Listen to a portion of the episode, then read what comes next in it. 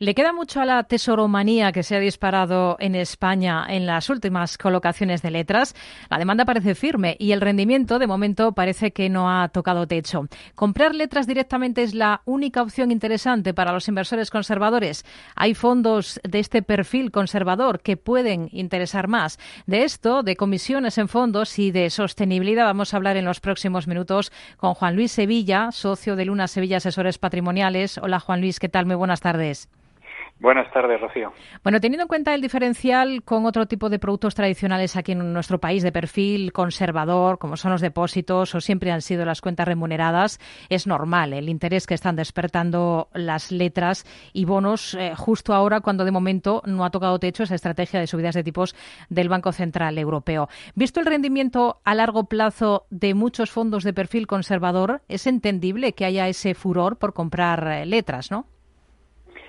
Claro, mm, hay que darse cuenta de que llevamos unos años con, lo que hemos denominado represión financiera, donde los tipos de interés no solo remuneraban, sino que estaban en negativo, con lo cual, cuando ha habido una cierta normalización de tipos de interés a una velocidad grande, pues eh, el inversor, digamos, más conservador o el ahorrador se ha visto con, digamos, con otra herramienta más que antes ya no tenía, que es, pues, eh, en este caso, las letras del tesoro que remuneran, pues, en un porcentaje, pues, muy parecido a lo que habitualmente han estaban remunerando los depósitos en el pasado, en ese sentido. Como los bancos están muy recapitalizados y no dan ese tipo de interés vía cuentas remuneradas y vía depósitos, pues la, una de las pocas alternativas que tenía un inversor que, quiere remunerar algo su dinero, pues son las letras del Tesoro a corto plazo a 6 y 12 meses. En ese sentido yo haría una distinción entre las personas o lo que son ahorradoras y el que tiene más la vocación de inversión, ¿de acuerdo? En este caso, pues alguien que tiene un depósito o quiere una cuenta remunerada, lo más parecido evidentemente es la letra. Yo les llamaría más ahorradores que inversores en ese sentido. Con lo cual, pues es una forma fácil de remunerar decentemente sus, sus, su patrimonio en ese sentido, siempre teniendo en mm. cuenta de que no tiene que ser todo su capital y que tiene que ser pues una parte, aunque sea una letra del tesoro con un riesgo muy bajo, pues evidentemente poner todas las, todos los huevos en la misma cesta, pues siempre hay que tener un criterio de diversificación en ese sentido. Pero es entendible. También es verdad que si ya vamos más a la parte de inversores, pues lógicamente a través de, de herramientas de fondos de inversión que repercuten exactamente igual los tipos de interés en, cuanto a sus carteras de renta fija, tanto pública o como privada, que sería el siguiente paso, pues están dando unas rentabilidades incluso superiores a lo que es la letra del Tesoro. Claro, ahí quería llegar. Con un fondo monetario, por ejemplo, es posible aprovecharse de ese potencial que ofrecen ahora mismo las letras y bonos y conseguir más rendimiento. Claro, por supuesto. Es decir, al final, la diferencia fundamental entre, como decía antes, entre un ahorrador y una inversión es la certeza de la rentabilidad uno es más ahorrador cuando sabe que dentro de X tiempo va a tener una remuneración fija por su patrimonio, mientras que un inversor, pues evidentemente existe esa incertidumbre. Esa incertidumbre al final tiene un premio, que es el riesgo, y en el riesgo está pues la rentabilidad, como es lógico. Entonces, existen productos de renta fija a corto plazo, de renta fija a medio plazo, de deuda pública, de deuda corporativa, que están obteniendo incluso rentabilidades superiores eh, que lo que da una letra del tesoro, evidentemente con un riesgo algo mayor, pero mm, volvemos a lo que decimos del inversor. Al final un inversor se plantea primero un asesoramiento, segundo tener, digamos, acceso a un asesor independiente que le pueda, digamos, guiar en el mundo del asesoramiento y del seguimiento y a partir de ahí decidir qué productos o qué combinación óptima de estos productos de renta fija me puede dar una, una, una rentabilidad incluso superior a lo que es la letra del tesoro. En función de cuál sea la categoría de cada, de cada, de cada persona, pues lo encuadraremos más en la zona del ahorrador o en la zona del inversor. Pero existen oportunidades ahora mismo en fondos de inversión, cestas de fondos de inversión de renta fija de corto plazo, de monetarios, mm. de pagarés, que dan una rentabilidad incluso superior a lo que están dando las letras del Tesoro. Porque ¿cuál es la comisión máxima que pagarían ustedes por un fondo monetario? Yo como asesor objetivo la, menor que pueda existir en el mercado. Hay fondos monetarios que están en el 0,70, que son muy caros, y hay fondos monetarios que están cobrando el 0,05 de comisión de gestión. Desde el punto de vista de un asesor para defender los intereses de sus inversores, pues lógicamente se busca esa combinación que la cartera esté bien diversificada y luego que sea la más barata posible.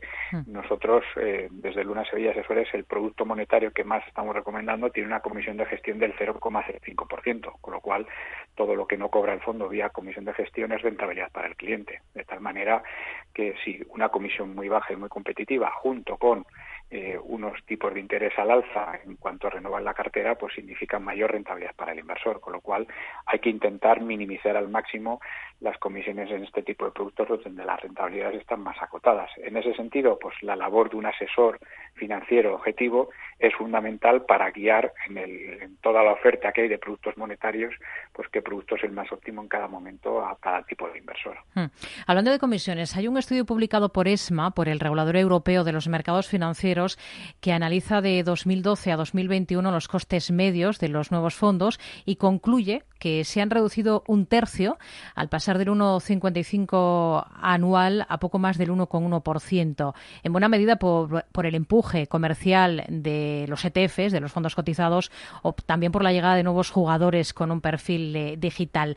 No sé qué le parecen estos datos me parece mm, que, es un hecho que se venía refrendando durante los últimos años a función de la evolución de los mercados financieros. Evidentemente, el auge de, de advisor el auge de, gestión automatizada, el auge de la gestión pasiva, junto con los ETFs, pues eh, son productos que han venido a reducir las comisiones medias de los productos. ¿De acuerdo? Hay que tener en cuenta para el inversor tradicional que la comisión máxima de un fondo de inversión es el 2,25.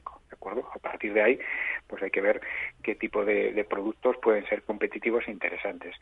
Aquí al final entramos en, lo que es la gestión activa versus gestión pasiva. Yo creo que al final la labor de un asesor es buscar para su cliente mm, lo bueno de los dos mundos. Si yo puedo tener productos de alta calidad al mejor precio posible, pues fundamentalmente eso es lo que hay que hacer, ¿de acuerdo? Buscar esa combinación entre los dos mundos de los tipos de gestión. Eh, evidentemente hay gestión pasiva eh, que, que puede aportar valor en momentos tendenciales de mercado y hay gestión muy activa que también te puede aportar valor en momentos convulsos de mercado como ha podido ser el año pasado. Con lo cual, mm. yo creo que un, buen seguimiento y que aúne las dos gestiones, pues puede redundar en una mejor evolución de la cartera y sobre todo en, una eficiencia en cuanto a costes de la inversión. Pero me parece, digamos, un dato pues que refrenda un poco la, evolución que está teniendo los mercados financieros hacia productos más competitivos y donde la calidad prima por encima de otras cosas. Al final hay gestión activa buena y mala. Evidentemente la labor de un asesor hay que buscar pues qué fondos son buenos y son baratos en ese sentido y que mm. tengan lógicamente consistencia en el medio plazo. Eso combinado con ciertos productos como pueden ser los ETFs o la gestión pasiva, pues puede ser interesante. También hay que tener en cuenta que solo miden los, el, el producto, ¿de acuerdo? Cuando uno compra, uno compra un ETF, pues también puede haber comisiones de custodia de la entidad o comisiones a la compra y a la venta, con lo cual eso encarece un poquito el producto. Con lo cual, bueno, pues hay que verlo todo en conjunto a la hora de decidir cuál es lo óptimo en ese sentido. Juan Luis, ¿en qué tipo de fondos hay que estar ahora mismo si uno no está encuadrado en ese perfil que comentábamos al principio, en el perfil más conservador? Mm.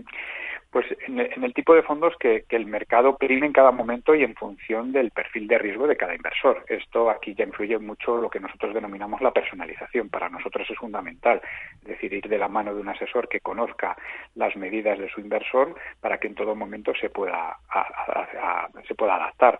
Hablamos antes de gestión activa, yo lo llamo asesoramiento activo, que es el seguimiento. Es decir, al final hay que estar en aquellos productos, en aquella combinación de cartera que el mercado prime en todo momento. Ahora mismo estamos viendo que los mercados cada vez van más rápido para lo bueno y para lo malo. Estamos viendo subidas muy agresivas en los cortos plazos, combinadas con bajadas muy agresivas, combinadas eh, salidas de, estilos de gestión mm, más value contra más growth, etcétera, etcétera. Con lo cual, pues en un mundo que cada vez va más rápido, pues la figura del asesor financiero en cuanto al seguimiento es fundamental. Ahora mismo para un inversor moderado, equilibrado, pues hay que tener una combinación de productos que primen ahora mismo pues el, el sector europeo, el, la renta variable europea, la parte de la renta fija, yo creo que es un actor fundamental, lo decíamos al principio, ahora mismo con, con retornos en torno al 3% y sobre todo en deuda privada corporativa, pues hay que tener, mm, digamos, productos de ese tipo que me lo remuneren. También hay que tener en cuenta productos de retorno absoluto que en estos em, entornos lo pueden hacer bien, ¿de acuerdo? Tanto más vinculados a la renta fija como pueden ser vinculados a la renta variable. Y luego algún producto direccional que se pueden beneficiar de, esta tendencia de tipos, como puede ser el sector financiero o el sector de lujo ahora mismo que está más en de En ese sentido, yo creo que el seguimiento activo de la inversión hmm. es lo que define qué tipología de fondos en cada momento hay que tener. Nos quedamos con ello. Juan Luis Sevilla, socio de Luna Sevilla Asesores Patrimoniales. Gracias por atender la llamada de este programa de Mercado Abierto en Capital Radio. Muy buenas tardes. Muy buenas tardes.